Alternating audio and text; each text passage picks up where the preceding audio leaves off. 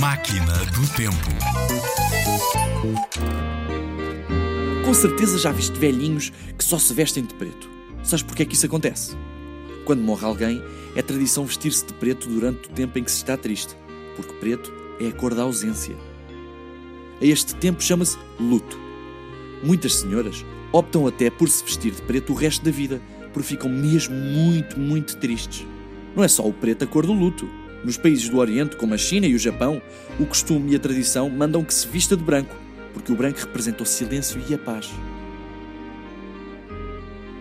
As cores variam muito de país para país e há tradições para quase todas as cores, desde o azul ao vermelho e a passar pelo roxo.